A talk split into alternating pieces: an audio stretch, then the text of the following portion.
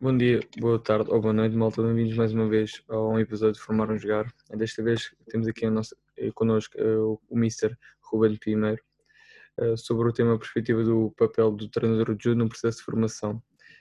Desde já, meu nome é Tiago, acompanhado pelo Fábio, e também desde já agradecer a presença do Mr. Ruben Primeiro por estar aqui connosco nesta noite e vamos lá ver o que é que isto vai dar. Fábio. Uh, Mr. Ruben, antes de mais, boa noite também. Para não repetir muito do que o Tiago disse, uh, gostaríamos de ter um bocado, assim, um background profissional teu como treinador, uh, também como jogador, se houve, e pronto, vamos lá dar início a isto. Antes de mais, boa noite, agradecer-vos o convite. Um, de certa forma, não acompanhei todos os vossos episódios, mas, mas tive conhecimento de algumas pessoas que aqui vieram uh, e, e dou-vos os parabéns pela vossa iniciativa, pela, pela qualidade e pela pertinência dos temas um, e de certa forma são estas uh, pequenas, grandes coisas que permitem que, que, todos nós possamos partilhar aquilo que pensamos, aquilo que fazemos e nem que seja para que todos os outros possam, possam refletir e, e crescer na sua, na sua atividade profissional e também uh, pessoal. Uh, o meu background, eu joguei uh, desde, desde os 8 anos até ao meu primeiro ano, segundo ano de sénior, sempre no clube da, da, minha, da minha terra, no Rodense.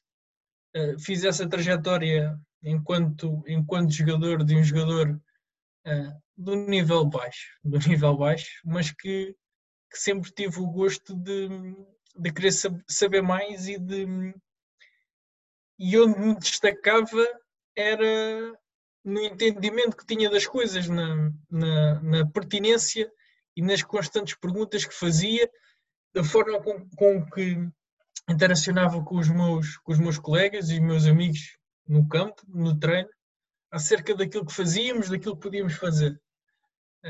E apesar de, de estar num contexto uh, baixo, de uma, um clube da, que jogou sempre nas divisões distritais de, de, Lisboa, ainda assim tive a sorte de me cruzar com treinadores que hoje estão em patamares muito elevados. Eu tive a sorte, não como treinadores principais, mas como coordenadores técnicos, de me cruzar com, com, com o Mr. Guilherme Gomes, que hoje é, é adjunto do, Mr. Riviera uh, e foi durante muitos anos junto do Mr. Ricardo Sapinto. Tive também como coordenador técnico o Mr. Ricardo Dionísio, que uh, foi adjunto do, do Mr. José Peseiro e atualmente é treinador principal.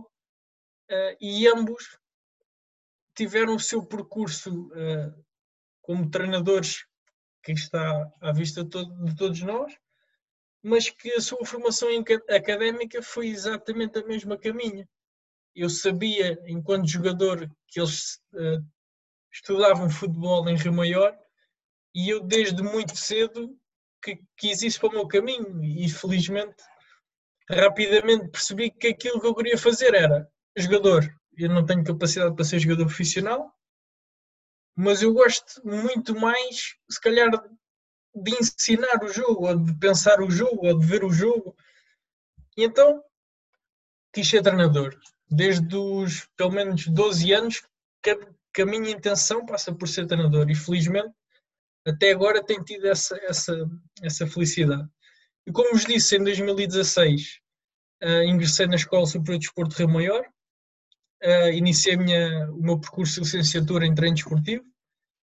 Em 2019 terminei, e atualmente neste ano espero uh, finalizar com, com o mestrado do meu percurso académico.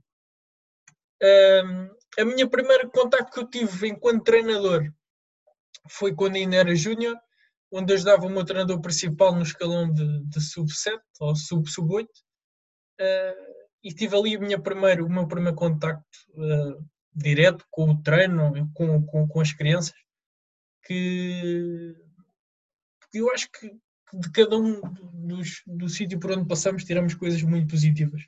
Depois disso, fui ainda, isto no segundo ano de licenciatura, fui treinador adjunto de uma equipa aqui próxima da minha zona, da equipa de sub-15 do Montagraço. Aí sim, já com alguma, eu não diria, mas sim, com alguns conhecimentos trazidos da, da, da, do meio académico, da, daquilo que era a paixão e a tentativa de colocar as coisas em prática. Uh, e as coisas correram bem, correram bem, apesar de, de ter havido uh, um percalço ou outro no caminho que depois até fez com que saísse de lá uh, mais cedo do que aquilo que eu esperava. Mas hoje olho para trás e vejo isso como uma das coisas mais positivas que me acabou por acontecer, porque passei por alguns momentos, eu e outro colega meu, que, que nos fizeram crescer, fizeram-nos crescer muito. e esse talvez e considero que foi o primeiro contacto que eu tive e onde me senti a primeira vez treinador. Aí senti-me treinador. Agora, olho para trás e penso, o que eu fazia hoje já não faço, mas também espero que daqui por 3, 4 anos olhe para trás e pense, epá, também já não quer fazer isto, já quer fazer melhor.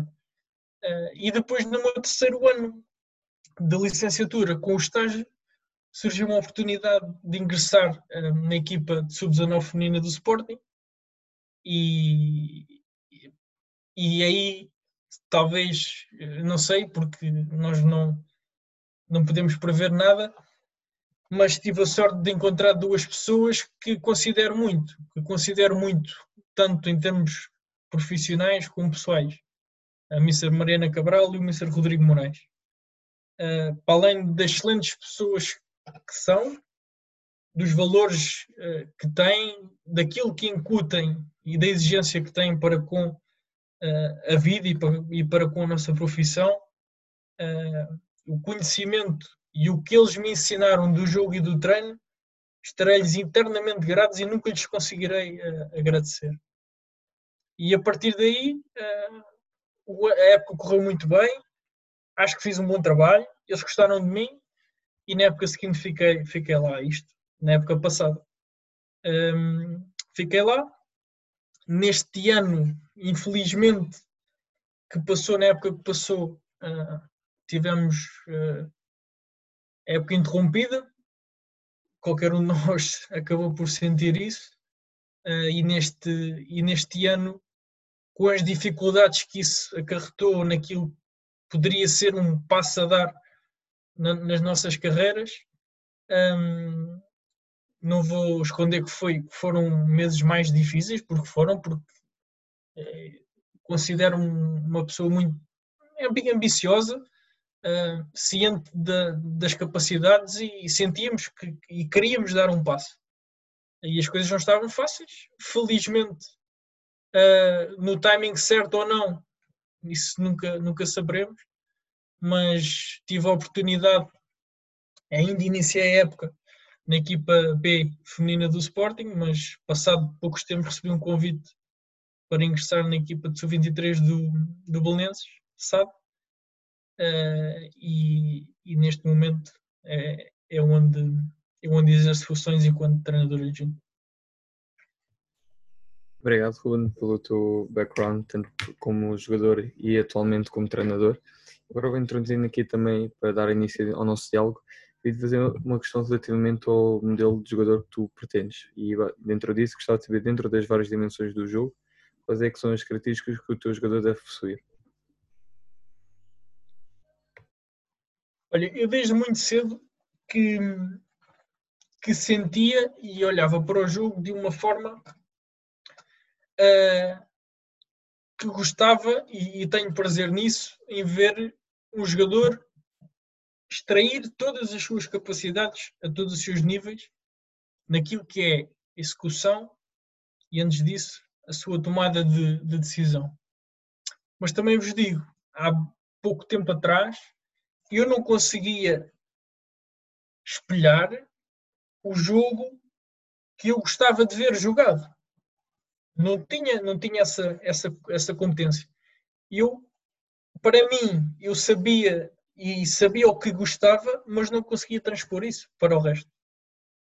E quando cheguei ao Sporting, uh, parece que se fez luz. E quando olhei para o jogo que eles tinham, para o modelo que eles tinham, para a forma de treinar que, que ainda hoje uh, sinto e, e acabo por vivenciar, percebi, pá, este é o jogo que eu gosto e é desta forma que este jogo transparece nos jogadores. E portanto, antes de pensar no modelo de jogador, eu olho sempre para o contexto onde esse jogador está inserido. E portanto, é a partir um, do, do, meu modelo e da, da nossa ideia, que, do, do, nosso modelo, que depois os nossos jogadores, em, em função daquilo que são as diferentes posições, um, se devem exponenciar. Agora, tu quando dizes um modelo de jogador e, e olhando, olhando se calhar aqui para, para, para um contexto perfeito, se calhar há coisas em diferentes posições que eu gostava de ver em todos. Eu gosto de ver um jogador corajoso, e quando eu digo corajoso, não estou a falar de um jogador que, que não tem medo de ir à luta. Isso também gosto, mas não estou a falar disso. Estou a falar de um jogador que está ciente daquilo que tem que fazer, está ciente do risco que corre, mas sabe que esse risco é muito mais proveitoso do que outra coisa qualquer. E, e gosto de ver um jogador, sobretudo, que, que, que, que domina, que está estável no jogo, apesar da adversidade, Gosto de ver um jogador que sabe aquilo que tem que fazer, sabe que mesmo perante as dificuldades e adversidades está a sentir que, que, está seguro, está seguro naquilo, naquilo que se faz. Agora, olhando para as diferentes dimensões, eu acho que é impossível não pensar nisso sem diferenciar por posições. E, mas há, há, coisas que acabam por ser basilares todas elas, porque este central com uma condição agressiva, um central com uma capacidade de identificar o espaço e de perceber a bola se entrar ali, eu queimo 3, 3 4 jogadores da, da, da equipa adversária. E eu queimo duas linhas de pressão adversárias. Porquê é que eu não vou passar a bola? Porque não tenho confiança que o passe vai lá chegar. Agora, isto todos os jogadores o têm. E eu acho que, sobretudo, nós enquanto treinadores, temos de ser capazes de estimularmos ao máximo para que eles sintam que conseguem fazer, porque eu acho que qualquer jogador uh, pode dar muito mais, muito mais do que aquilo que nós vemos. Agora, é preciso o jogador acreditar em si e a nossa função enquanto treinadores é passar aos jogadores essa, essa visão. Que eu acredito em ti e tu vais ter que acreditar em ti próprio para que consigas desbloquear-te, desbloquear a tua mente, a tua, a tua tomada de decisão para que consigas crescer. Agora, e olhando aqui para, para um jogador ideal, para além disso, pá, adoro ver um jogador que. Aqueles jogadores diferenciados, que a bola toca no pé e até o som, até o som da, da bola é diferente dos restantes. E isso aí já são jogadores diferenciados e, e nem todos o, o, conseguem ter, porque alguns deles uh, são dons que têm. Agora, acredito sobretudo que os jogadores podem dar muito mais do que aquilo que, que, que é visível.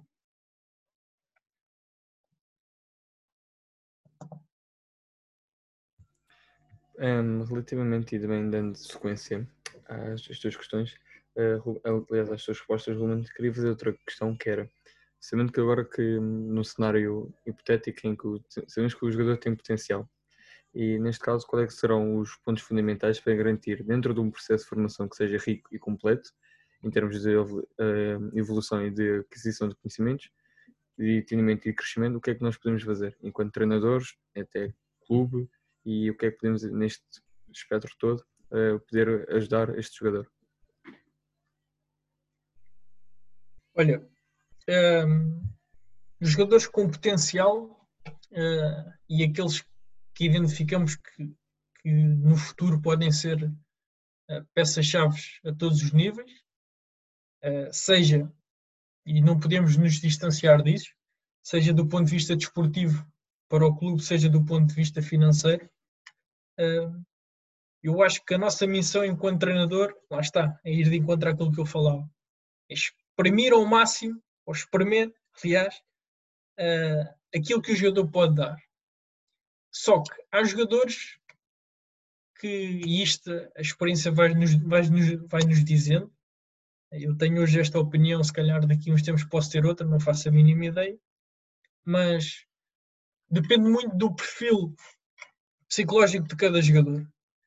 Porque há jogadores que têm muito potencial e necessitam de muita maior adversidade, de muita maior dificuldade, de muita maior pressão, e há outros jogadores com muito potencial precisam de contextos mais favoráveis para que aquilo possa emergir. Agora, eu quando digo contextos favoráveis, não digo que seja facilidade, porque eu não, não acredito num crescimento sem dificuldade. E isto, isto é, é no futebol e é na vida. Quem tem facilidade a crescer não tem tantas armas para quando no futuro encontrar adversidades as consiga ultrapassar mais facilmente. E isto no futebol é exatamente a mesma coisa. Eu se tenho um jogador que tem, tem muito potencial, mas que o seu comportamento no treino não é o mais adequado, ou o seu comportamento social não é o mais adequado, eu tenho de ao máximo de fazer ver esse jogador, primeiro, que o comportamento dele é errado. Segundo, que é errado para com ele, está a faltar ao respeito a ele próprio, está a faltar respeito ao clube, está a faltar respeito aos colegas, aos treinadores, por aí fora. Portanto, jogadores com, com potencial de, de, de crescimento seja, a todos os níveis necessitam, para mim, de adversidade, de complexidade no exercício, de complexidade no jogo, de complexidade nas tarefas que têm de executar. Agora, também vos digo, também há jogadores que têm potencial e esse potencial está escondido. E por vezes está escondido porque ou têm problemas extra fora do treino e fora do jogo, ou, ou não se sentem totalmente confortáveis com, com as tarefas a desempenhar. Há muita coisa que pode interferir neste, neste processo. Agora, isto depois passa por um bocadinho que é também a sensibilidade que os treinadores e a equipa técnica têm de conhecer o jogador, tentar falar com ele, tentar registar ao máximo informação e perceber: olha, o jogador A tem este perfil, como é que vamos intervir sobre ele? O jogador, v, o jogador B tem este. Se calhar a forma como, vem, como vamos intervir com o B, necessariamente, porque não há jogadores iguais. Agora, há que saber dosear e há que saber, se calhar, diferenciar os perfis de cada um para que os jogadores possam crescer na, no contexto mais favorável possível para eles. Agora, contexto favorável para uns é uma forma e para outros é outra. Olha, Ruben, vou pegar aqui em, em duas coisas que tu já disseste, duas ideias que transmitiste que é duas coisas que, que ao que parece te agradam muito no teu futebol, é que tu gostas de ver os jogadores planar toda a sua qualidade e que e falaste do modelo e de uma forma de jogar que encontraste no, nos últimos tempos e no, numa operacionalização que encontraste e em que te revês muito.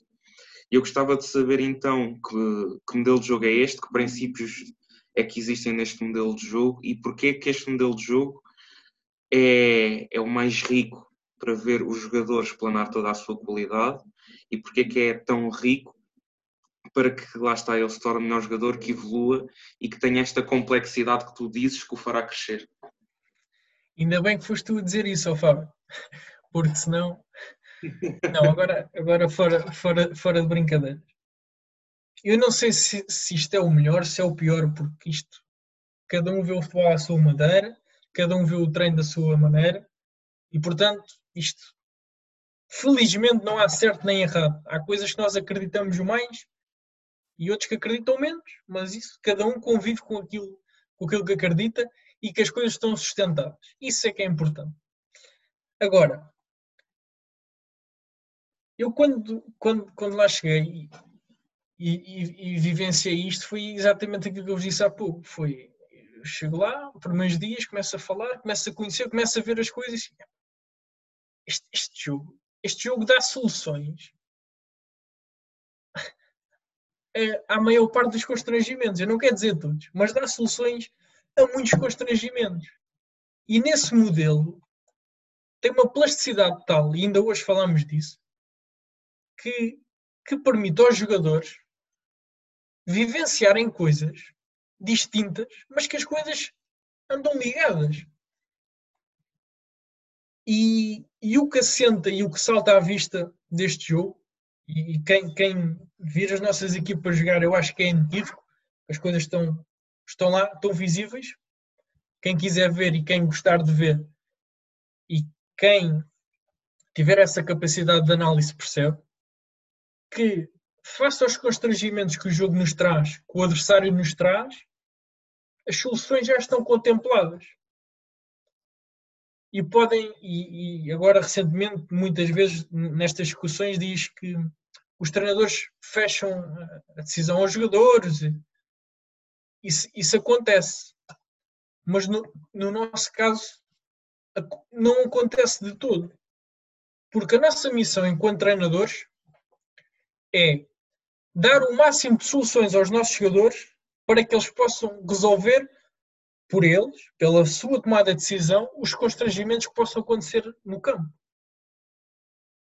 Agora, se nós não damos soluções e depois queremos que os nossos jogadores resolvam as coisas, há jogadores que vão resolver, porque têm qualidade. Agora, não vão resolver para sempre, nem vão ser tão bons quanto poderiam ser.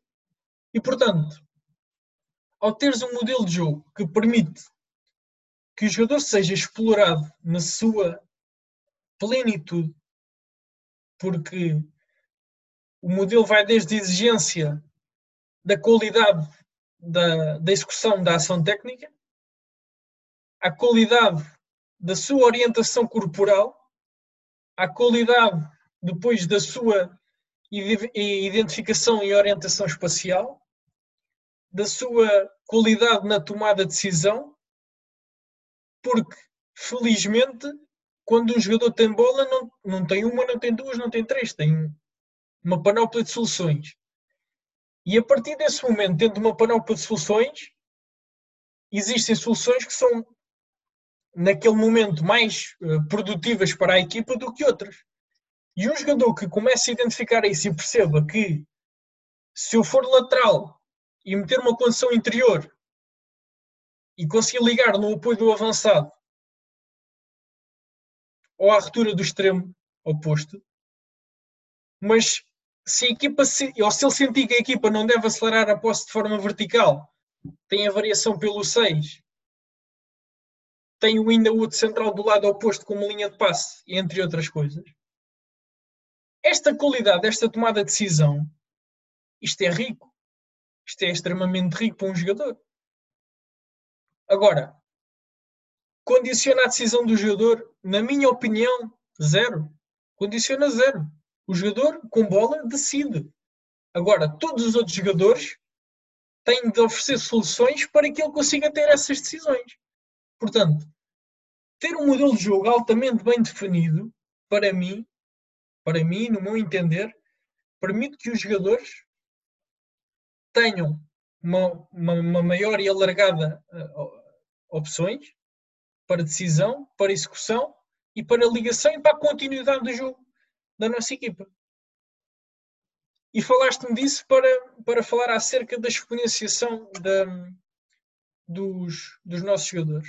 Exatamente. Nós damos muita importância, por exemplo, ao controle da profundidade do nosso setor defensivo.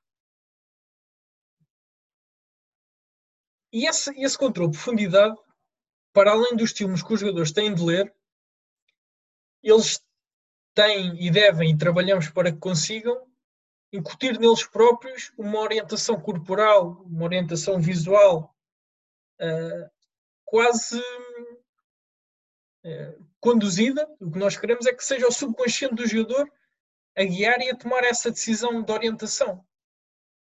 E, e vocês perguntam, mas será que é necessário um lateral ou um central estar sempre orientados de forma, de forma lateral, há momentos nos deslocamentos que eles não estão. Mas na maior parte do tempo em organização defensiva, eu digo-vos que sim. Porquê? Porque o jogo cada vez é mais rápido. O espaço é cada vez menor. E o tempo para decidir é ainda é menor e cada vez vai ser mais. Então, se nós queremos ter tempo e ter espaço para jogar, o que nós vamos querer fazer é diminuir ao máximo estes pontos ao nosso adversário.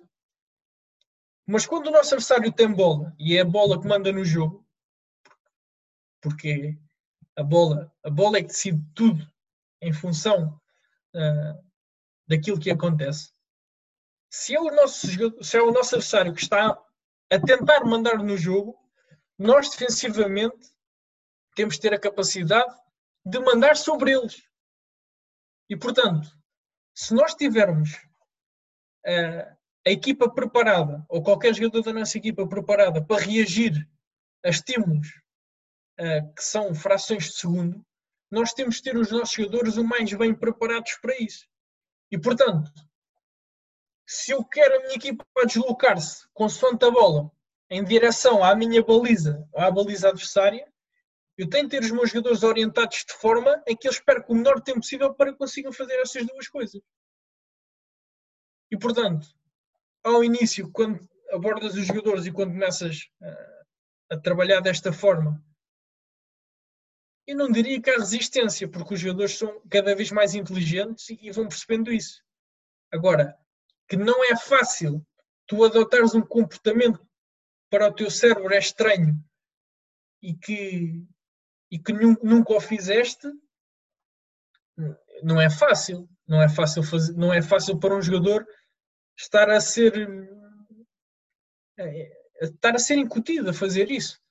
Agora, quando as coisas e eles começam a perceber que há, há diferenças ao fazer isso, rapidamente começam a perceber aquilo começa a ficar incutido e depois torna-se.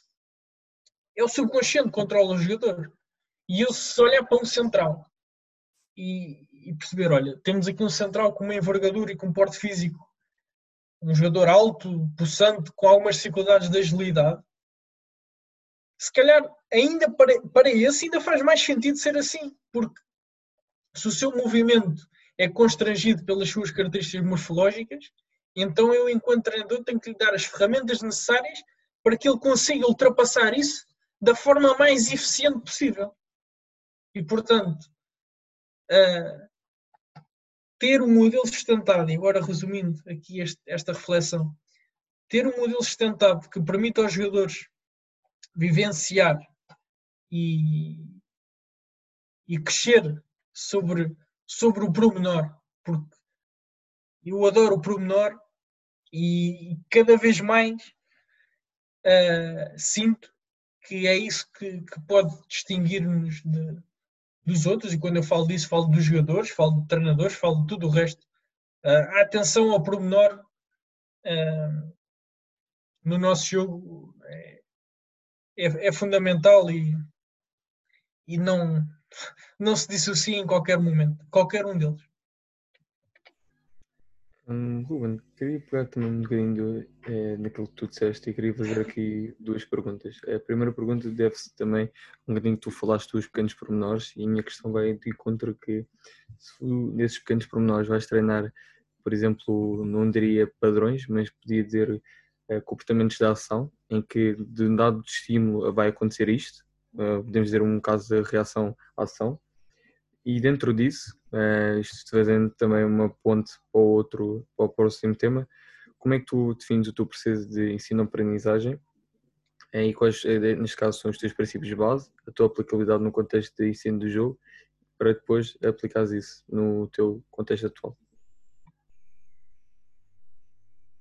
Olha, hum, a ação técnica a ação técnica, tanto seja ela ofensiva ou defensiva, uh, tende a ser uh, desvalorizada quanto maior é o nível.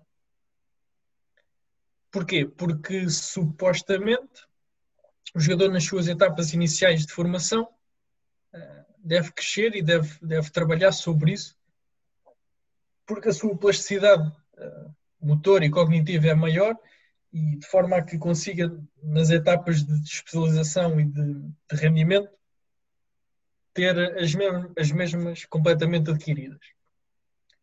Agora, cada vez mais sinto que os jogadores têm dificuldades, e, e aqui falo uh, ao nível, sobretudo, por exemplo, da recepção, da contenção,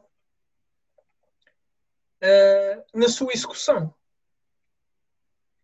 E, portanto, se são estas ações técnicas que permitem aos jogadores dentro do campo comunicar, é através delas que o jogo se liga, porque é que há, um, há uma desvalorização disso?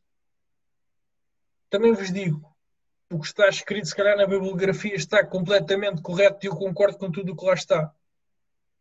Depois de ler, de colocar em prática e de refletir, há coisas que eu também não concordo. E acho que as coisas podiam ser muito mais aprofundadas. Portanto, e partindo do maior para o mais pequeno, imaginamos, imaginemos esta situação, quando eu pretendo que, e nós pretendemos que os nossos médios recebam atrás da segunda linha de pressão adversária. Porquê? Nós queremos que eles recebam lá a bola para que se consigam enquadrar de frente para o setor defensivo. E reparem na vantagem posicional que a nossa equipa tem quando consegue fazer isso posicional e depois numérico. Agora, eles para estarem ali posicionados e para se enquadrarem ali, é preciso o quê? Que o seu corpo esteja preparado para dar seguimento à ação. Portanto, o jogador pode efetuar a recepção corretamente. Agora, se um jogador se eu ver um jogador receber atrás da segunda linha de pressão e receber de costas, é pá, o processo de aprendizagem daquele jogador pode não ter sido o mais correto, mas não é por causa disso que nós nos podemos desculpar e dizer, epá, ele na formação não trabalhou isso, agora olha, é este, este, este não pode ser médio. Pode, pode e deve e vai ser. Portanto, primeiro que tudo, acho e, defendo isso que a definição do nosso modelo deve ser clara deve ser claro e devemos saber os pressupostos que permitem que os jogadores consigam uh, implementar e, e, transparecer o nosso modelo para o jogo. E, e, depois, olhando para aquilo que são as nossas, e tu falaste de, dos nossos princípios de treino, e falaste aí do, dos padrões de ação, uh, as coisas cruzam-se um bocado, porque eu não consigo conceber o treino uh, sem, sem especificidade.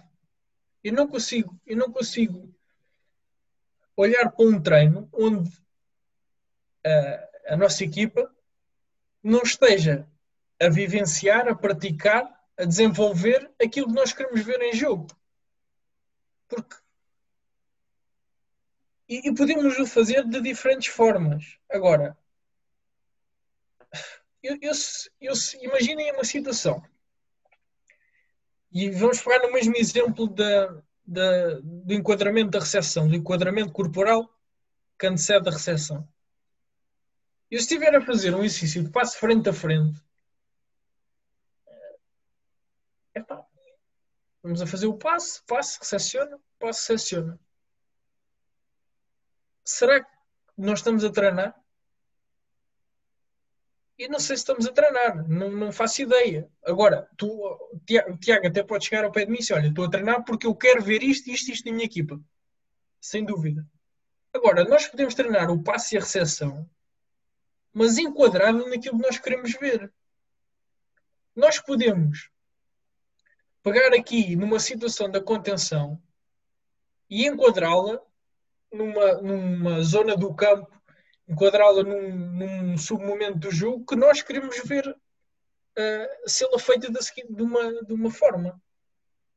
Portanto, não concebo o treino sem a especificidade. E acho que é a partir daí que as coisas que as coisas uh, acabam por se desenvolver. Agora, treinar em especificidade quer dizer que nós estamos a treinar de acordo com aquilo que nós pretendemos para o nosso modelo. Portanto, antes de tudo isso, a definição clara e sustentada daquilo que nós queremos no nosso modelo é obrigatória.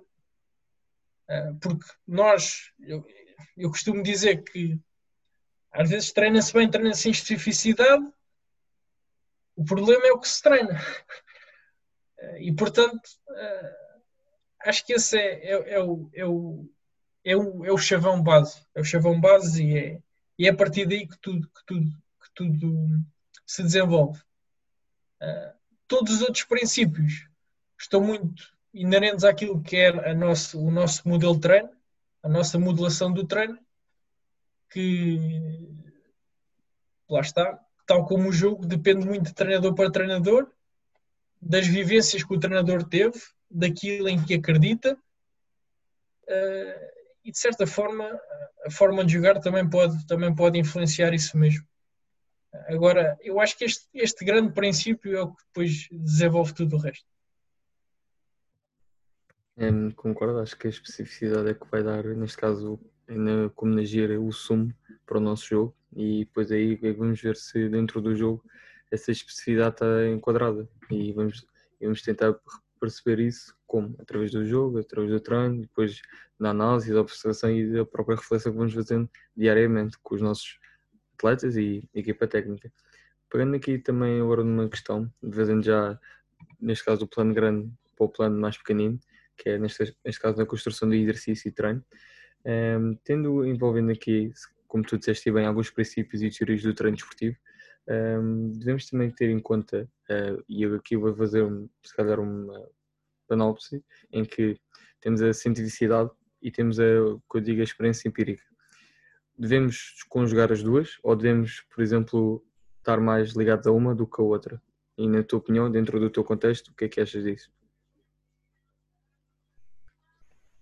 Olha, é através do exercício de treino que nós conseguimos passar de forma mais específica aos nossos jogadores aquilo que nós queremos. Eh, e nós às vezes, e principalmente no início, quando começamos a ter o primeiro contacto com, com a construção do exercício de treino, eh, fala-se muito de, de, regras, de condicionantes, de, de tudo e mais alguma coisa. E sinceramente, e olhando agora para um contexto já de, de, de rendimento, especialização de rendimento, uh, as condicionantes que nós e eu vivi enquanto, enquanto jogador uh, e que ainda hoje existem, há treinadores que, que utilizam e promovem, uh, não sei até que ponto podem ser assim tão benéficas, do meu ponto de vista, porque reparem numa coisa, é através de aquilo que eu quero que aconteça no jogo que eu devo construir o exercício. E não o contrário. Eu não, eu não, não se pensa no exercício. Pensa-se, eu quero que aconteça isto, então o objetivo que eu vou promover e que é para o meu exercício é este.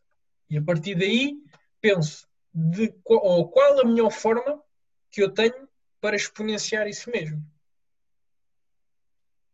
E portanto, uh, eu, há uma condicionante que, que, às vezes colocava, e eu, quando, enquanto jogador, passei por isso e, e já vi outros treinadores fazer, e, e, com certeza que eles têm a sua sustentação.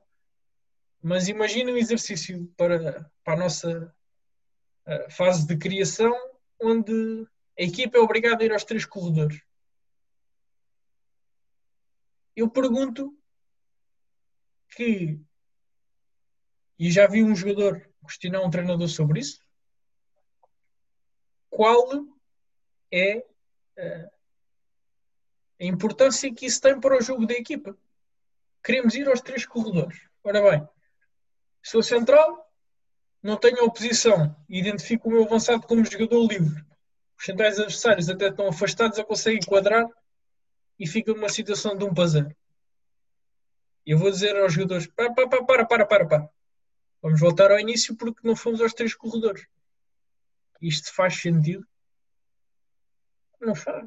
Para mim não faz. Para mim não faz sentido. Imaginem o que é uh, agora um jogador dotado tecnicamente recebe a bola no corredor, desmonta a sua primeira oposição, desmonta o central e teve, recebeu a bola no corredor esquerdo, foi ao corredor central e finalizou. Havia necessidade de ir ao corredor direito? Há necessidade de criar estas condicionantes? Não. O que nós dizemos, eu não diria condicionar, é enquadrar no exercício é eu quero isto, eu tenho de promover isto. De que forma é que eu vou conseguir promover isto? Que aconteça naturalmente, que o jogador necessite daquilo para que consiga ter sucesso no exercício. E portanto, e agora, querendo aqui outro exemplo, imaginem que eu pretendo que a minha equipa, após, após hum, ganho da posse de bola, uh, não entre novamente em transição. Ou seja, está em transição defensiva e não quero que a minha equipa entre novamente em, uma situação de transição ofensiva vertical e que entre em organização. Olhando para um exemplo muito simples, como é que eu, na construção do meu exercício, vou dar as pistas aos nossos jogadores que eles necessitam é de entrar em organização e de guardar a posse de bola ao invés de ir atacar. E se eu colocar, imaginem, numa zona condicionada do campo, e quando eu digo condicionada é um espaço de jogo. Imaginem um meio campo com uma das, das extremidades uh, a ser condicionada por um jogo ali de de lateral, extremo e médio, contra lateral, extremo e médio adversário e um apoio de 6, por exemplo. A minha equipa está a simular uma transição defensiva. Quando ganhar a bola, vai entrar em transição. Se eu quero que a minha equipa entre em organização, epá, eu não posso pôr o objetivo do exercício uma mini baliza à frente para que eles consigam assim ganhar, uma verticalizam a posse. Eu não posso fazer isso porque senão estou a ir de, de, contra aquilo que eu pretendo. Eu tenho que promover naquele exercício é que os jogadores, quando ganham a bola, sintam que de, de forma vertical, ou, ou, eu nem diria de forma vertical, mas de forma mais direta, consigam chegar ao exercício, ou ao objetivo do exercício, mas sim, temos aqui uma barreira, acabamos de ganhar, não conseguimos ligar aqui. Onde é que temos soluções? Olha, temos ligações laterais e ligações à cobertura. E, portanto, é através desta, desta reflexão e desta construção que nós, e que eu acho que o treinador deve ter em conta, na, na, na criação do exercício. É, primeiro, saber muito bem aquilo que quer ver e depois ter a capacidade e o entendimento necessário para fazer isso acontecer. Agora, são precisas muitas marcas e muitas regras no exercício para isso? Se calhar não. Se calhar não. Um exercício jogado simples, orientado da forma correta, com a reposição das bolas a sair do sítio correto, com o feedback correto e específico e de encontro àquilo que se quer, um, com a colocação dos objetivos, neste caso, das, das balizas, das mini balizas, dos espaços de ligação, do que quer que seja, nos sítios corretos, na orientação certa, uh, se calhar é, é, é, suficiente e se calhar os toques na bola, é, o facto de ir aos três corredores e, e tudo o resto, se calhar perde importância aqui neste caso. E pegando muito no exemplo que tu disseste do, de certos condicionamentos que se colocam no exercício e que, se formos refletir, acabam por não fazer muito sentido. Eu acho que nós, quando construímos exercícios de treino, para além até de termos de ter noção do que é, que é a nossa ideia, do que é que é o nosso jogo, do que é que nós queremos ver, é não nos esquecermos que o jogo em si tem princípios. O jogo de futebol tem princípios gerais e específicos em que estes condicionamentos acabam por violar, de certa forma. E esse princípio de ir aos três corredores é um exemplo paradigmático disso. Exatamente. Hum, falando um Até, pouco. até te digo mais, Fábio, desculpa-me interromper. Sim, sim, O primeiro princípio específico do ataque é a progressão. É a exatamente. progressão. A mim custa-me ver um central sem pressão, sem pressão, e não cumprir com esse princípio. Ainda hoje ao almoço, com quem almocei, falei exatamente disso. Então, quer dizer, andamos e passamos a vida a defender isso. Suportamos sobre isso. E depois temos os nossos centrais a fazer passo um para o outro e não andamos para a frente. Isto é um exemplo claro e o mais simples possível. E isto tem. E depois isto tem continuidade, lá está, esse princípio de acelerar a progressão e depois a bola sai dele e depois vem logo outro princípio, a cobertura ofensiva, ou seja, está tudo tão ligado e isto tem que surgir quando nós queremos criar um exercício também. Claro. E pegando um pouco no que tu falaste do feedback, era um, era, era um ponto onde eu gost- gostaria de pegar. Vou muito direto à questão, que é que tipo de feedback é que gostas de utilizar com os teus jogadores? São feedback mais interrogativo? São feedback mais informativo? Porque a noção que eu tenho e da experiência que eu tenho, que se tu entras num feedback, por exemplo, pegando num exercício de treino, se juntares os jogadores e logo à partida explicares qual é que é exatamente o objetivo do exercício, se calhar podes estar a perder um bocado daquilo que é a descoberta e daquilo que é o processo de ensino dentro do exercício. Se calhar a intervenção que vais ter durante o exercício, se calhar, se calhar tornará este processo mais rico. O que é que tu achas disto? Como é que costumas proceder na- nisto? Na, lá está, na utilização de feedback no exercício do treino. Para além da, da criação do exercício, que, que está, de, está intimamente ligada com a nossa intervenção, é através do feedback que nós conseguimos ter. eh, eu não queria dizer o maior peso sobre o treino, mas, mas acaba por ser. Acaba por ser a nossa é o nosso passo, a nossa recepção, o nosso desarme é o feedback enquanto treinadores. Porque, eh, e aquilo que tu me perguntaste, já, já tinha refletido um pouco sobre isso. O feedback que eu mais gostava de usar. E não diria que gosto mais deste ou daquele. Agora, há situações, há jogadores, há momentos e há exercícios que levam a que isso seja mais hum, direcionado.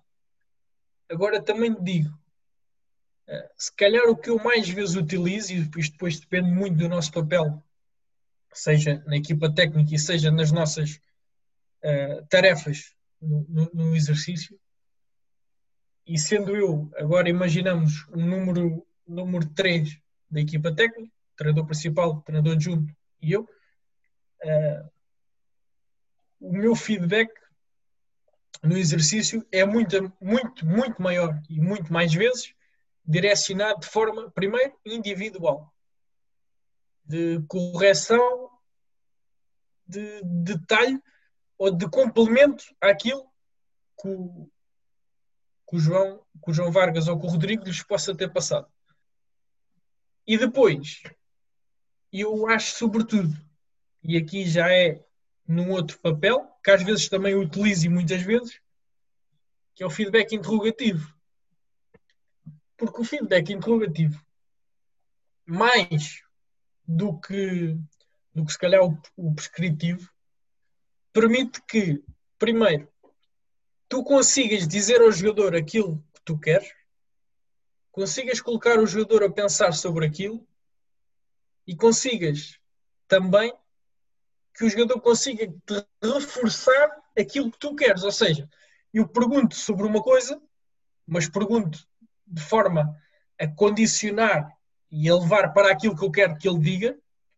O jogador tem de pensar sobre aquilo, tem que repensar sobre aquilo que aconteceu no, há pouco, há pouco e no lance anterior, e depois ainda vai ter que me dar a resposta correta.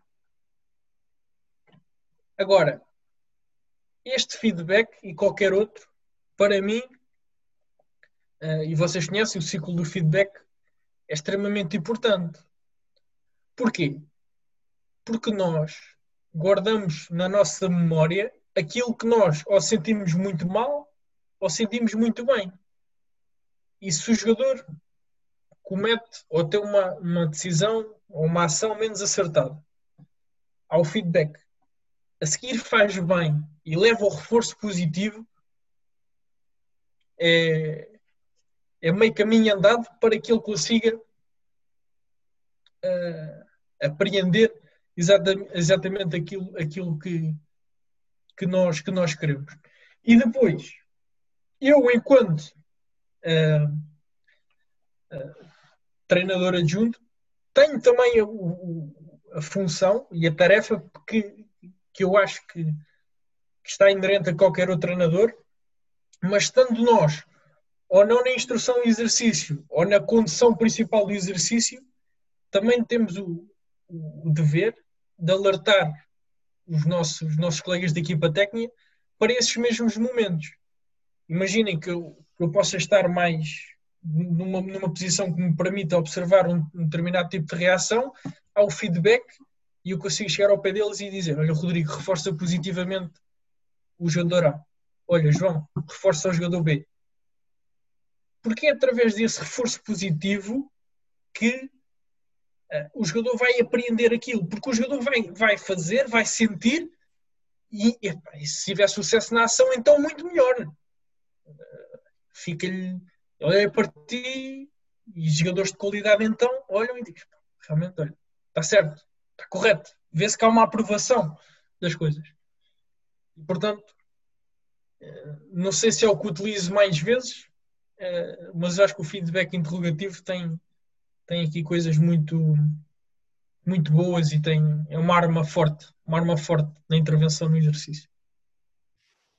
Claramente, e concordo com o que tu dizes, Rodrigo, a Ruben. E queria fazer uma questão também relativamente a isso, e também já fazendo aqui um, um, transfer, um transfer para o teu papel como adjunto. Um, sempre como adjunto, e tu reunides claramente e com certeza é, antecipadamente com a equipa técnica para discutir os possíveis problemas, o que é que aconteceu no jogo passado, o que é que vão trabalhar a semana passada, o que é que vão dialogar ao fim e ao cabo. Eu queria saber, dentro disso, este planeamento todo, esta, temos dizer, calendarização toda, qual é o teu papel, neste caso, nestas etapas todas, nestes momentos todos? Olha, começando pelo planeamento e de forma cronológica. O planeamento sendo feito uh, em conjunto por nós uh, é, é, altamente discutido e, e, acho que todos nós temos, uh, não diria um peso igual, porque depois as decisões são tomadas pelo, pelo treinador principal, claro. Mas a discussão que existe, e a discussão, discussão positiva, claro, sobre as coisas, a reflexão que fazemos em conjunto é das coisas que eu sinceramente mais gosto. Uh, e é através, através desta discussão que por vezes uh, se não se perde tempo, ganha-se tempo e ganha-se ganha muitas coisas. E portanto, enquanto treinador adjunto, não sendo uh, neste momento a minha tarefa principal, tenho uma voz ativa para com eles e, e, essa discussão é feita, é feita entre todos e é definida entre todos uh, de forma pormenorizada, claro. Depois, falaste uh, na intervenção do, do treinador adjunto no desenvolvimento do processo de treino do jogo. E aqui já estamos a falar de uma intervenção no campo. Diria que passa sobretudo pela complementariedade não só da, da condição de exercício, pela emissão de feedback mais individualizado, sendo que pode acontecer e acontece uh, um feedback mais geral, mas havendo uma, um claro domínio sobre aquilo que se quer, uma clara distribuição daquilo que são as nossas, as nossas tarefas, há uma maior um, direcionalidade para com um determinado assunto. Vamos imaginar que estamos no exercício de controle de cruzamento uh, e definimos, olha, eu vou ficar, vou ver isto, Ruben vê isto e Rodrigo vê isto, João vê isto, pá, e no fim, pá, se identificar alguma coisa da minha, da minha responsabilidade, falamos, claro, e, e abordamos. Essa passa pela. Essa é uma das tarefas. Outra tarefa que também vos disse há pouco, e falei nisto naquele assunto do feedback, é às vezes uma. O facto de nós não estarmos, ou possamos não estar tão focados na instrução, uh, estar a observar o comportamento dos jogadores, a perceber a aceitação, não diria aceitação, mas a forma como, como reage àquilo que é pedido, uh, seja ela positiva ou negativamente. Uh, o estado emocional do jogador depois de uma, de uma má ação ou de uma boa ação. Uh, isso acho que são tarefas de todos nós e depois depende muito daquilo que é o dia, daquilo que é o exercício, daquilo que, acaba por ser a, realidade. E depois, algo que eu não consigo e que nós não dissociamos daquilo que é o desenvolvimento do nosso jogo e do nosso treino, que é a análise. Nós não podemos apenas nos cingir àquilo que é a nossa identificação do que acontece uh, uh, no momento em live, porque nos escapa muitas coisas e por vezes temos ideias erradas sobre aquilo que aconteceu. Não é, não é, não é assim muito comum, mas pode acontecer. Posso sentir que epá, não tivemos tão bem controle de cruzamento e depois, se calhar, vamos ao vídeo se calhar até nem estivemos tão longe daquilo que, que, poderia estar, nem foi assim tão mal, ao contrário. E portanto, é a partir da, da análise, isto é, é que um ciclo que não é interrompido, e essa análise passa pela análise do jogo e pela análise do treino, que nos permite não só dar continuidade a este ciclo e desenvolver. E desenvolver, por vezes, é antecipar porque eu já dei este exemplo numa formação que dei e falo muitas vezes disto, que é nós através da, da análise conseguimos antecipar futuros comportamentos desviantes que naquela altura estão a ser cumpridos, mas podem já não estar a ser cumpridos com a mesma, mesma intensidade, com a mesma, e quando eu digo intensidade, falo da forma correta como se deveria fazer as coisas. Imaginem uma situação de controle de, de uma disputeira do nosso setor defensivo, nós pretendemos que ele se, se estruture em um mais três. Um jogador na disputa e três jogadores numa linha de cobertura. Essa linha de cobertura deve estar devidamente alinhada. Mas nós vamos ali à análise e já vemos o nosso, sei lá, lateral direito a chegar já ali um segundo ou dois segundos, um metro, um metro, meio metro à frente da outra linha. Se nós não anteciparmos isso e se isso não for corrigido, se não for alertado, é muito provável que no jogo seguinte ele, em vez de chegar no segundo, chega, chega dois, em vez de estar meio metro, já vai estar dois e já vai estar fora daquilo que nós, que nós pretendemos. Portanto, uh, esta, este trabalho de análise, e aqui uh, faço e tenho, tenho, tenho esse papel. Não, não diria que a análise da nossa equipa é feita por todos, uh, com o Rodrigo a ser o elemento que, que o faz de forma mais, mais, mais direta. Agora, é indispensável que todos os elementos da equipa técnica, todos, quando eu digo todos, é mesmo todos, o façam. Porque o nosso trabalho ou melhor, o nosso jogo acaba por ser o espelho do nosso trabalho, sendo que por vezes o jogo nem, não consegue espelhar exatamente aquilo que é trabalhado. E o nosso papel é fazer com que isso aconteça mais vezes e de forma mais clara. E portanto, a análise é para mim fundamental, fundamental e imprescindível. Concordo, acho que a abordagem da análise e observação, tanto em jogo como em treino, deu mais ao treinador ferramentas para, de alguma maneira, corrigir comportamentos que acha que não são os mais assertivos, consoante o nosso modelo e ideias de jogo. e também eh, foi uma maneira de, como prova, entre aspas, de mostrar ao jogador que isto aconteceu, tu tens de ter cuidado a isto e de alguma maneira dar um reforço de como é que devemos ter em conta uh, uma abordagem de um dado contexto ou de um dado problema. E, Ruben, queria fazer também uma questão relativamente, isto pegando também uma curiosidade minha, que é como é que os jogadores vêm, vêm-te como treinador adjunto e como é que é a tua relação uh, com os teus atletas? Olha, eu acho que nunca senti até hoje, uh, nem nunca tive esse problema. E quando, quando ele existir, se existir, será resolvido com a perfeita naturalidade como qualquer outro. Um, eu acho que cada vez mais uh, a, nossa, a nossa seriedade, competência e, e conhecimento que demonstramos permitem-nos ah, ganhar respeito naquilo que fazemos.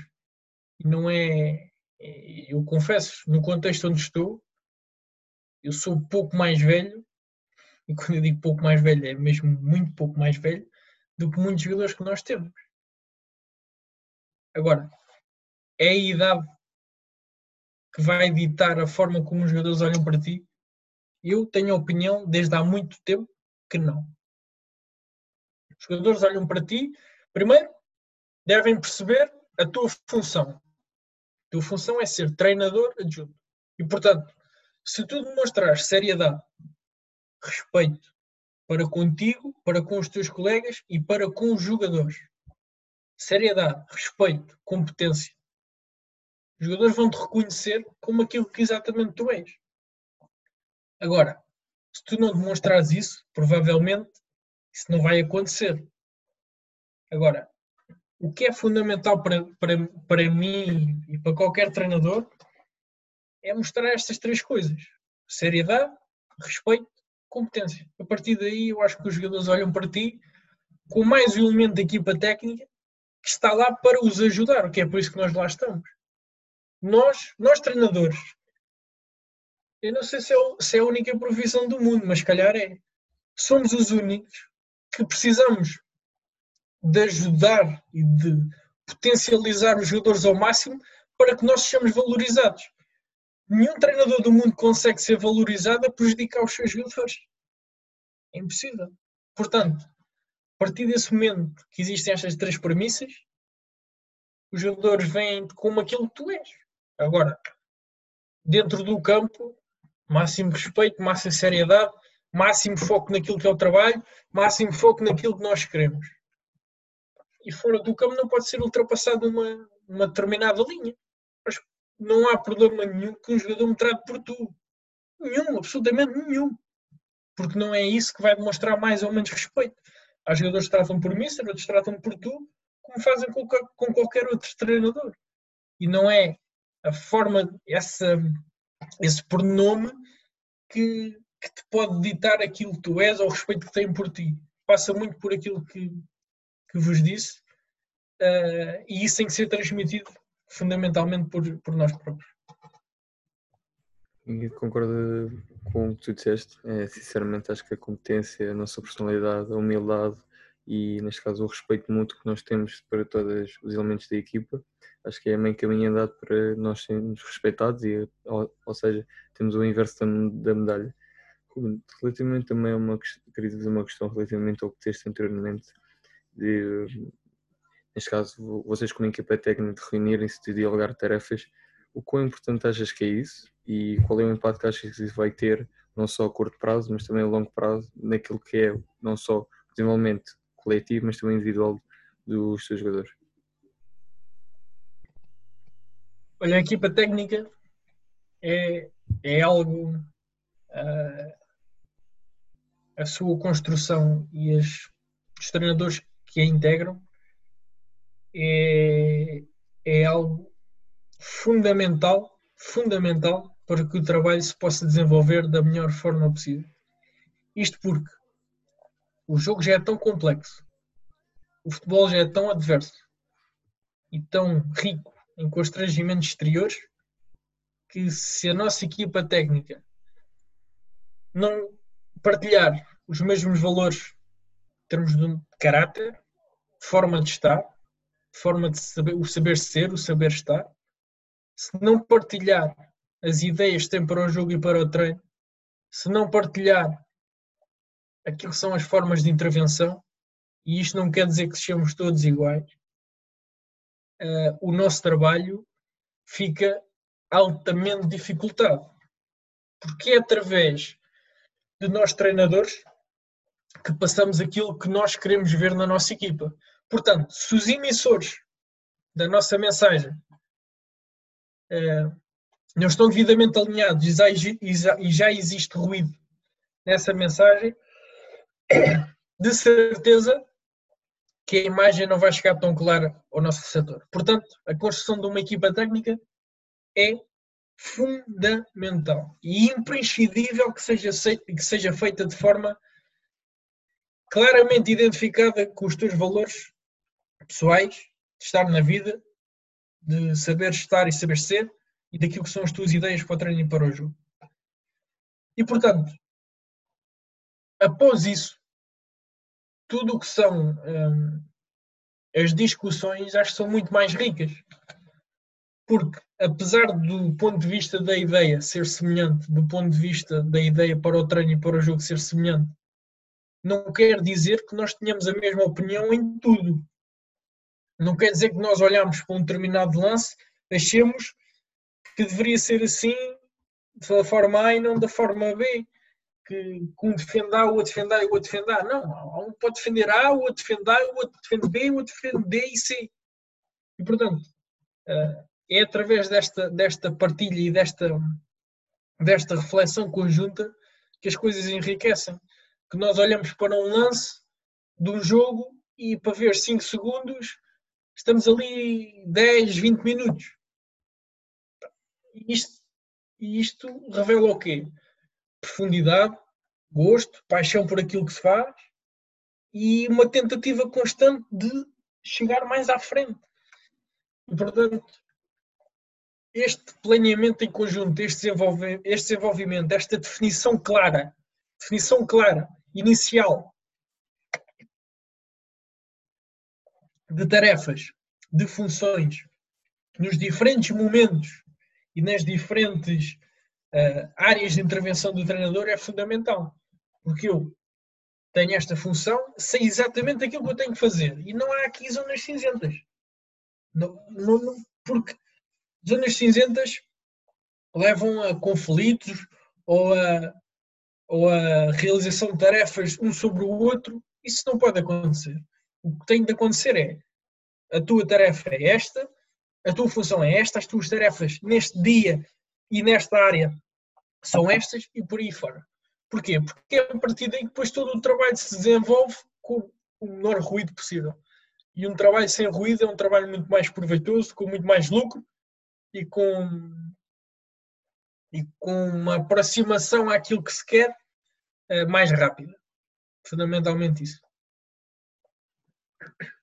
Ruben, voltando um bocado atrás e voltando aqui um bocado à questão do treino, e ainda um bocado mais atrás em relação ao modelo de jogo que nós falámos e que vocês parecem ter muito bem definido o conhecimento em profundidade do modelo de jogo que têm e aquilo que querem ver.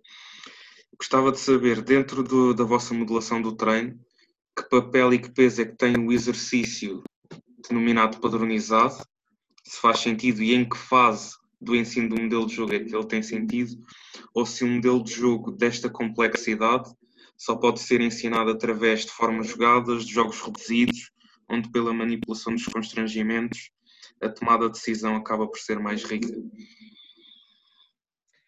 Quando falamos de um padronizado, falamos de uma, de uma circulação tática, não é? Exatamente. Epá. Eh, eu acho que desde que estou com. Desde que estive com a Mariana com o Rodrigo e agora com o João e com o Rodrigo, uh, esses exercícios não, nunca o fizemos. Mas nunca o fizemos por um motivo, não, não o fazemos só porque, porque achamos que não, que não nos dá nada. Não o fazemos porque o jogo uh, é jogado por, hum, por duas equipas. E portanto,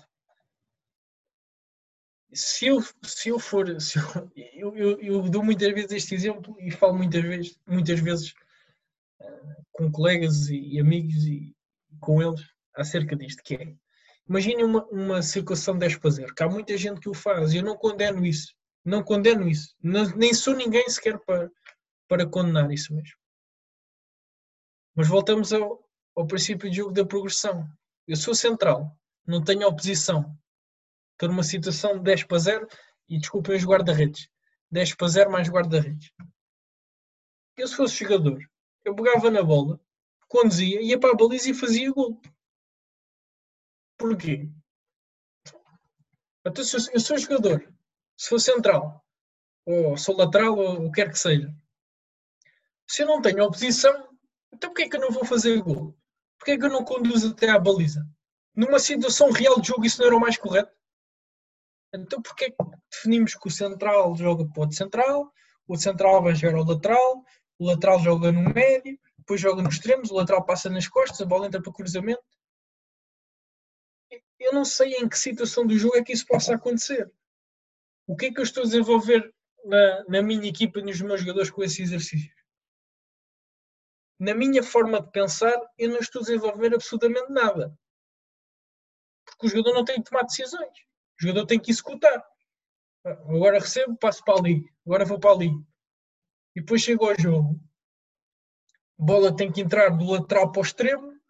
Só que está lá um adversário à frente e eu penso assim: epá, então, e agora como é que eu passo a bola ao extremo? Está lá um, está lá um, um gajo. Não dá para jogar por ali. Portanto, e acredito nisto. Não, não estou aqui para, para crucificar ou para, para julgar quem quer que seja. Que o exercício de jogo deve promover ao máximo aquilo que acontece no jogo. E aquilo que acontece no jogo são constrangimentos colocados pelo nosso adversário. Portanto, eu no exercício tenho que, tenho que, que reproduzir aquilo que vai acontecer. Imaginamos agora uma situação de segunda fase de construção. Uh, e nós chamamos de segunda fase de construção na, na zona 2, em que a posição adversária é um 4-4-2. E se nós queremos trabalhar a nossa construção, naquele caso, para o próximo jogo, a nossa de trabalho estratégico é esse. É jogar exatamente e usar exatamente as armas que usamos para os outros jogos, sabendo que a nossa, a nossa oposição vai ser aquela. Que a pressão vai ser feita em, em um mais um, com, um avançado na pressão e o outro na, na cobertura. Isso é que é reproduzir o jogo. Isso é que é dar aos nossos jogadores a capacidade de vivenciar aquilo que no futuro vão viver e de conseguir encontrar soluções dentro daquilo que nós temos definido para conseguir ligar o jogo e conseguir chegar à baliza adversária em situações favoráveis de finalização. Portanto, e voltando ao início da questão, uh, o exercício padronizado por si só uh, não o considero muito proveitoso, no meu entender, para o desenvolvimento do jogador, quanto mais do jogo, uh, do jogo de uma equipa. E até digo mais: nós olhamos para uma bola parada uma situação de bola parada, um nível lateral a um canto, muitas vezes uma situação de bola parada acaba por ser um, uma circulação tática. Porque a um determinado sinal os jogadores realizam determinados movimentos. Agora, eu também defendo e também acho que ter uma bola, uma bola parada trabalhada dessa forma por si só pode não ser suficiente. Porque é que nós, nos, nos restantes momentos do jogo, olhamos para o, para o nosso jogo posicional e olhando para o espaço onde está a bola e para, para o condicionamento adversário, porque é que não o fazemos também numa situação de bola parada? Porque é que não identificamos na bola parada qual é que são os espaços que devemos explorar em função daquilo que o jogo está, está, está nos a, a ditar? Ou que nós queremos que o jogo nos dite? E isso é uma reflexão que eu faço muitas vezes, uh, que se calhar, uh, lá está, isto é tentar olhar ao máximo para além das coisas e tentar, de certa forma, refletir um pouco sobre as coisas e não dizer que gosto disto e, e fazemos isto porque, porque, por, por capricho, ou não fazemos isto porque isto, isto, isto, e achamos que não é tão proveitoso para o nosso jogo. E aí te digo que isso é padronizado, não considero nem consideramos que seja muito produtivo. Sim, e até eu concordo contigo isto porquê? Porque eu também vejo, neste caso também o meu jogo, vejo sempre numa perspectiva de complexidade. Porque também quero que os meus os meus atletas vivam na complexidade. E a verdade é que o exercício padronizado, podemos questionar a dificuldade ou não, porque é uma coisa diferente, mas em termos de complexidade tem uma complexidade baixa. Complexidade é o quê? É o número de informações que constitui o exercício. E isso é baixo. Não existe tomada de decisão. E, portanto, isso para mim, na minha ideia de modulação de treino, não existe. E agora, aqui ainda no contexto do treino, gostava de deixar um desafio.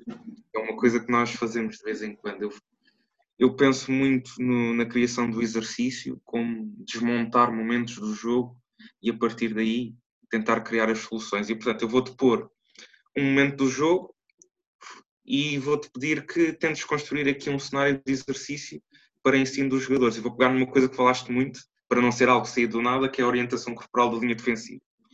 Então, imaginemos que a bola está no corredor lateral adversário e vai iniciar circulação por trás para central e para central do lado contrário, que a partir daí está em bola descoberta e pode ameaçar a profundidade, sendo que avançada da equipa, avançada da equipa adversária baixa em movimento de apoio, extremos, atacam ruptura.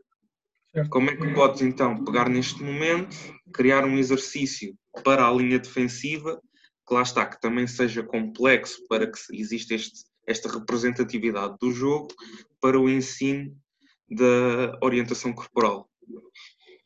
Certo. Bom, isso é bom. Olha, primeira coisa, saber claramente aquilo que eu quero e que nós queremos que a nossa linha defensiva faça e quais os estímulos a reagir e que comportamentos devem adotar. Portanto, a nossa linha defensiva reste em função da bola, da bola e posteriormente do ameaço ou da diria do ameaço, mas da da possível seguinte decisão do portador e quais os indicadores que deve ler. Portanto, em momento algum, em momento algum, a nossa linha defensiva deve reagir a movimentos de jogadores sem bola. Isto é o que nós defendemos. Porque imagina esta situação onde há um apoio do avançado e há uma dinâmica de ruptura dos extremos. Se existir encurtamento sobre o apoio do avançado antes da bola sair, garanto-vos que há possibilidade de, de, da bola passar exatamente no local de disputa desse jogador. Portanto, temos definido exatamente aquilo que nós queremos para, este, para esta situação. A construção de exercício. Fomos a jogo e identificamos que o nosso central estava a encurtar nos movimentos do avançado antes da bola sair, do passo sair, e segundo, os nossos laterais estavam a reagir ao movimento de ruptura dos extremos adversários e, portanto, a nossa linha defensiva deixava de ser uma linha. Portanto, a partir daí, o que é que nós queremos, o que é que nós devemos fazer? Pegar exatamente naquela situação que tu disseste, que é reproduzir exatamente o posicionamento da equipa adversária, os movimentos da equipa adversária e os locais por onde a bola deve viajar. E quando eu digo viajar, deve circular para que acabe por reproduzir exatamente aquilo que, que, nós, que nós queremos. Agora também vos digo, o trabalho da linha defensiva, uh, para além de complexo, visto de fora e olhando para os princípios que nos são ensinados e que nos são transmitidos na nossa formação académica ou na, na, formação profissional, acaba por ser um pouco de gente, porque o objetivo máximo do exercício é garantir que os movimentos aos estímulos do jogo sejam o mais próximos possíveis daquilo que nós queremos. E por vezes não há um, uma aquela o exercício acaba por ser um pouco diferente. E, e se calhar, se calhar, e agora vamos pegar exatamente na última pergunta, se calhar nós às vezes pretendemos que a equipa adversária possa entrar numa situação padronizada. Porquê? Porque nós queremos reproduzir exatamente aquilo que aconteceu. Agora, isso é grave? Não, não é grave. Porque, porque vai padronizar uma situação que nos permite que a nossa equipa de cooperação seja beneficiada no desenvolvimento de uma determinada ideia. E numa fase introdutória de um, de um comportamento que deve ser comum a quatro jogadores, mais guarda-redes, mais a restante equipa, que é a função dela que, que a nossa linha defensiva uh, deve, deve adotar os seus comportamentos. Numa fase introdutória, é difícil criar um exercício onde não haja uma padronização de movimento da bola. Agora, numa fase mais adiantada, essa padronização abre e a decisão dos jogadores com bola, da equipa em, em oposição, é, eh, é aberta em função daquilo que nós queremos também para com eles e aí, a partir daí, a nossa linha defensiva reage. Portanto, na criação do exercício, o que é importante? Definir exatamente a, a priori aquilo que nós queremos na nossa linha defensiva, identificar as ações menos corretas que, que foram realizadas e, segundo, reproduzir no espaço de jogo real, no espaço de jogo real, aquilo que nós queremos na nossa linha defensiva, e isto é extremamente importante porquê?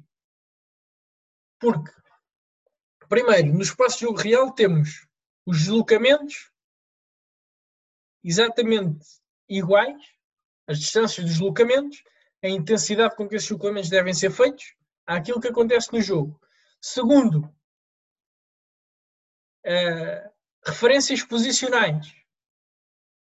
Se eu tiver um exercício para a, nossa linha, para a minha linha defensiva orientado uh, nas suas costas para o corredor lateral, para a linha lateral, faz pouco sentido. Portanto, devemos de direcionar o nosso exercício em função da realidade do jogo. E isso é na defesa de uma baliza e no ataque de outra. A largura pode ser condicionado. Pode ser condicionado, mas não é real. Porque as referências dadas ao setor defensivo, no meu entender e no nosso entender, devem ser dados tanto à profundidade como à largura. E, portanto, num caso tão específico como, como falaste, eu acho que estas, estas, estas condicionantes, não diria condicionantes, mas uh, estas especificações que acabei de falar e estas, uh, estes pontos de referência para a construção de exercício são fundamentais. E depois, depende muito daquilo que é a fase de desenvolvimento ou não, ou de introdução da, da nossa, do, nosso, do nosso trabalho e do nosso jogo. Se estivermos numa fase introdutória, mesmo a nossa intervenção tem de forçosamente ser diferente. Se estivermos numa fase de desenvolvimento, se calhar, para além daquilo que estamos a trabalhar, há a correção de já de outros pontos e não há um foco tão grande numa situação tão específica como, como falaste apesar de haver foco nisso, há uma abrangência maior. E, portanto, sem, sem papel e sem visionamento, pá, tentei ao máximo aqui englobar aquilo que eu tenho em conta para a construção do, do exercício. Sim, e vamos continuar por vamos continuar com isto, uma vez criando um exercício, o exercício depois tem que ser incluído numa unidade de treino, tem que ser incluído num dia da semana. Muito bem, pegando o exemplo que tu deste e tendo em conta que na planificação de uma semana existe a periodização da semana, e falando em questões que tu até falaste, a questões dos espaços, da orientação, do, do exercício, em que dia é que colocarias este exercício? A justificação também do porquê. E isto vai nos elucidar um bocado também dentro da periodização da semana do porquê dessa, da inclusão deste exercício nesse dia. Olha, e pegando aqui numa semana, diria mais, mais normal, jogo domingo a domingo, uh, o enquadramento deste trabalho deve ter em conta exatamente aquilo que acabaste de referenciar, uh, o espaço onde o exercício vai ser feito, a complexidade e a densidade de informação que tem, uh, a complexidade da, da, própria, da própria dinâmica do exercício e fundamentalmente estes pontos. Acho que não estou aqui a esquecer de mais nenhum. E portanto, apesar deste exercício, uh, se calhar olhado uh, de fora, não parecer ser complexo, uh, a quantidade de estímulos que os jogadores devem ler, o pormenor dos seus deslocamentos, da sua orientação corporal, da identificação clara dos sinais que o portador pode dar, uh, que pode vir a acontecer no jogo em função disso mesmo, acaba por ser um exercício com uma informação densa. E, portanto, eu não, não diria que num, no mais um, no mais dois, este exercício possa ser inserido. Para além disso, o facto de ser, de ser realizado no espaço mais alargado, onde existem deslocamentos de algumas distâncias em intensidades mais elevadas, onde existe, por vezes, uma, uma tensão no deslocamento mais elevada e quanto mais nos aproximamos da baliza, da nossa baliza, mais isso acontece, porque temos de reagir, uh, não diria de forma mais rápida, mas de forma mais pronta na pressão, no fecho dos espaços em cobertura, e portanto é um exercício que, para além de mentalmente ser, ser complexo para os nossos jogadores, uh, num plano mais fisiológico também é exigente. E portanto, este exercício englobaria fundamentalmente no dia menos 3 da, da nossa semana, num, num, dia onde haja os exercícios sejam feitos em, em escala maior, uh, em espaços mais de maiores dimensões, e acho que aí seria o dia onde o enquadramento seria melhor. Agora, uh, as coisas não podem ser vistas apenas deste ponto de vista e podem existir outros, outros, outros, outros constrangimentos uh, na semana de trabalho que te possa levar a colocar esse exercício mais cedo ou mais tarde, uh, consoante a necessidade que, que, possa, que possa existir. Um, Ruben, neste caso, dando aqui continuidade a este tópico deste desafio, neste caso do desafio do Fábio, queria também fazer uma ligeira questão relativamente também àquilo que tu falaste sobre a fase em que, neste caso, pode ser uma introdutória ou mais adiante, e queria fazer uma questão relativamente a isso. Dando o mesmo exemplo, neste caso, da, do trabalho da organização do setor defensivo, pegando um, um princípio micro e depois abrangendo os princípios macros, qual é que seria, neste caso, as primeiras etapas que tu inicias, neste caso, a introdução da organização defensiva, numa fase muito básica, podemos dizer assim, e depois, progressivamente, ias aumentando não só a complexidade, mas também oposição, adversário, espaço, isso tudo. O que é que tu farias? Setor defensivo. Numa fase inicial da época, este ano ainda experienciei isso mesmo. E, portanto, já fiz esse, esse exercício mental. Uh, lá está. Sendo um trabalho que eu considero complexo, porque o nosso objetivo é que quatro elementos coordenem os seus movimentos e possíveis decisões em função da mesma coisa e que esses timings, seja deslocamentos, seja do que quer que seja, seja feito de forma subconsciente e natural, é um trabalho difícil. É difícil, é de promenor e acho que, sobretudo, é uma arma importante para as equipas que pretendem defender alto e que pretendem defender o menor tempo possível. Porque uh, quanto mais alto nós defendemos, mais necessidade de trabalho temos disto, porque temos muita maior profundidade para defender. E, portanto, numa fase inicial, o que eu considero fundamental é, primeiro que tudo, a coisa mais simples de todas, perceber quando é que nos devemos deslocar em direção à baliza adversária, quando é que nos devemos deslocar em direção à nossa baliza.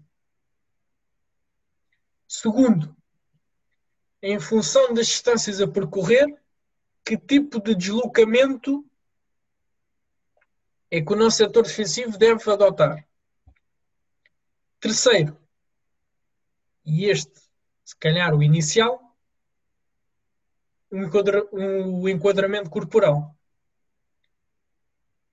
Depois disso estar adquirido, tem de haver identificação do estímulo. E o estímulo é bola está pressionada, bola está a ser jogada para trás ou para o lado, bola está, está dividida ou a bola não está pressionada e aí nós adotamos e fazemos se calhar uma coisa diferente de outros treinadores, o que é perfeitamente normal. E ainda há outra coisa, que é a bola está, ou melhor, a bola não está pressionada e o portador está-nos a ameaçar a profundidade. E portanto, de forma crescente, que eu tentei aqui, que, que eu tentei aqui expor, eu acho que estes pontos são um, o caminho a levar para que as coisas possam crescer. Depois, numa fase mais, mais, mais adiantada e mais avançada, e desenvolvimento e consolidação, incutir referências posicionais à largura e à profundidade. Claro que iniciais são dadas, mas eh, são, são questões já de maior complexidade. É preciso uma orientação espacial uh, de, de, elevada complexidade, de, de, perceber que a bola viaja do corredor lateral para o corredor central e nós queremos nos deslocar em direção à baliza adversária devemos encurtar. Nós não podemos só encurtar à profundidade, temos que encurtar à profundidade e temos que encurtar à largura. Porque se formos encurtar, encurtar só à profundidade, quando a bola chega ao corredor central, temos aí a nossa equipa, o nosso setor defensivo, a defender só o corredor lateral onde a bola já não está.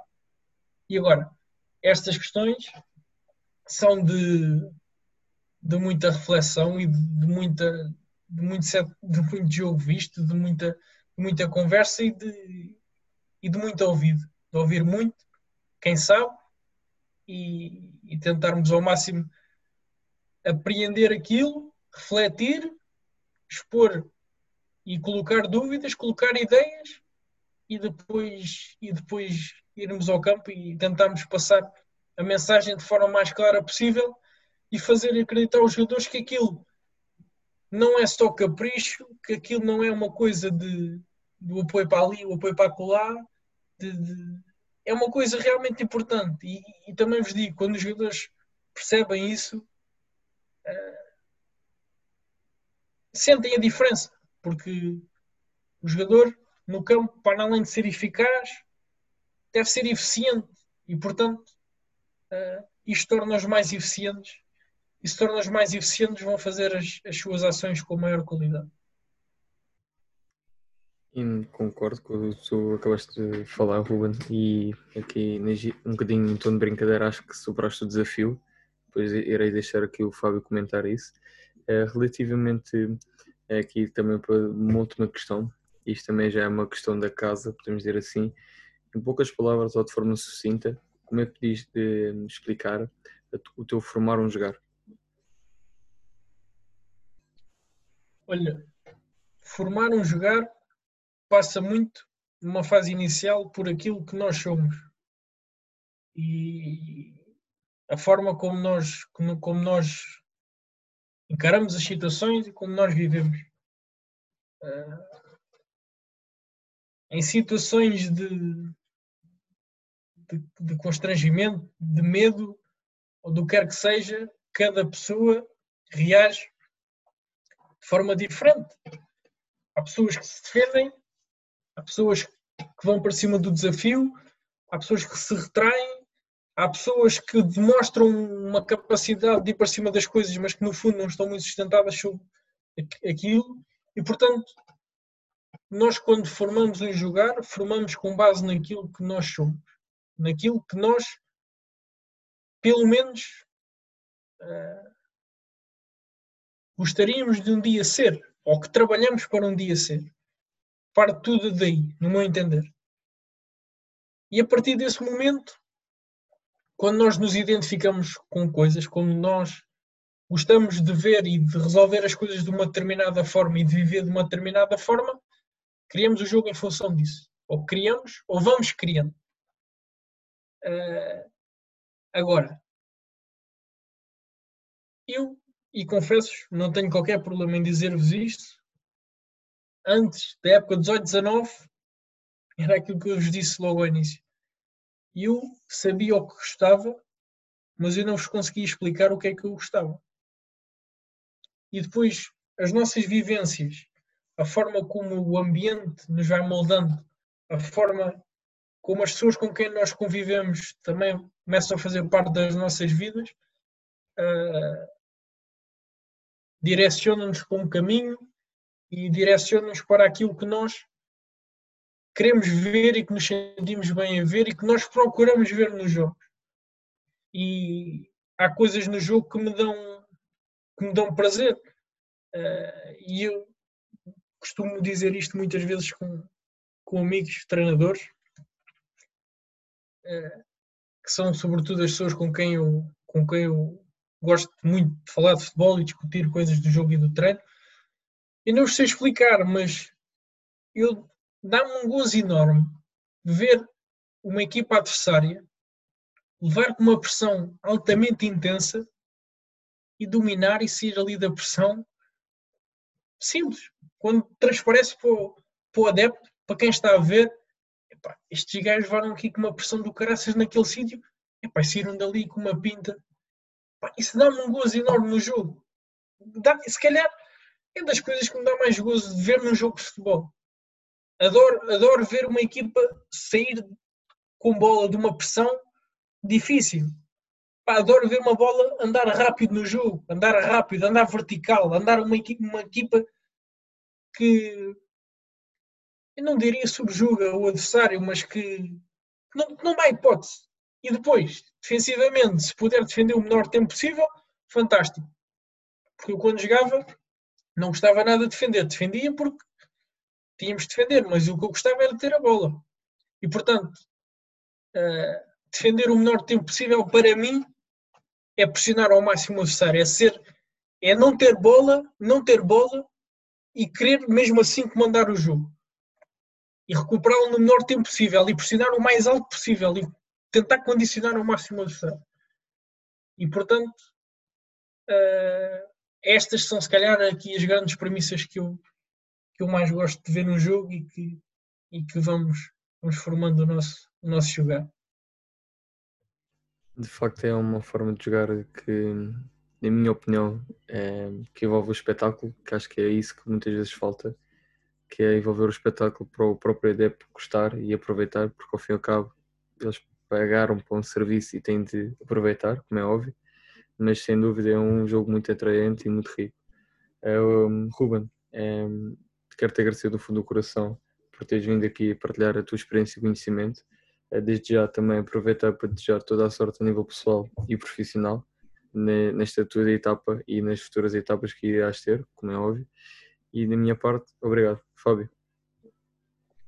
Hum, lá está, para não me repetir muito em relação ao que o Tiago disse, a agradecer a disponibilidade que tiveste para partilhar aquilo que é o teu jogo com grande profundidade. Um, e pronto, é desejar as melhores felicidades para a época desportiva que se segue, uh, por teres apoiado agora o nosso projeto com a tua presença e pronto, nós vamos continuar atentos ao teu trabalho também. É, obrigado. Retribuir-vos as palavras, dar-vos o agradecimento e dizer que isto não é o teu jogo, é o nosso jogo. É o nosso jogo. Uh, e vivemos e tentamos ao máximo que ele se transpareça ao máximo nos jogos. Nem sempre isso é possível, mas queremos sempre que ande o mais próximo possível do, do jogo ideal, que nunca será alcançado, mas lutaremos por isso. Agradecer muito, muito o convite, foi um prazer enorme. Foi mais um momento de reflexão e de, não diria disposição de conhecimento, mas de partilha de ideias e que de certa forma possa, possa ajudar outros treinadores a ouvir-me e a pensar sobre as coisas. Não, não, não quero de forma alguma uh, que pensem e que digam pá, este gajo disse exatamente uh, o que está certo, não. Que questionem, que ponham em causa, que reflitam e que possam, e que possam crescer com, com, este, com esta partilha. Sobretudo isso. Sem dúvida e faço as tuas palavras as minhas, concordo plenamente com isso. É ao fim tu, antes de não só ouvir isto, mas também refletir, porque lá está, ao fim cabo, a nossa partilha e porque os outros consigam ter uma reflexão crítica, não só daquilo que fazem, mas o que é que se passa no redor, não só no futebol português, mas em todo o mundo. Malta, está dito. É mais um episódio de Formar Jogar. Espero que tenham gostado. Vemos no próximo episódio. Da minha parte é tudo. Mais uma vez agradecer ao Ruben, Fábio. Encerramos assim mais um episódio. Continuem a seguir-nos. Uh, alguma questão podem contactar o projeto e esperem pelo próximo episódio.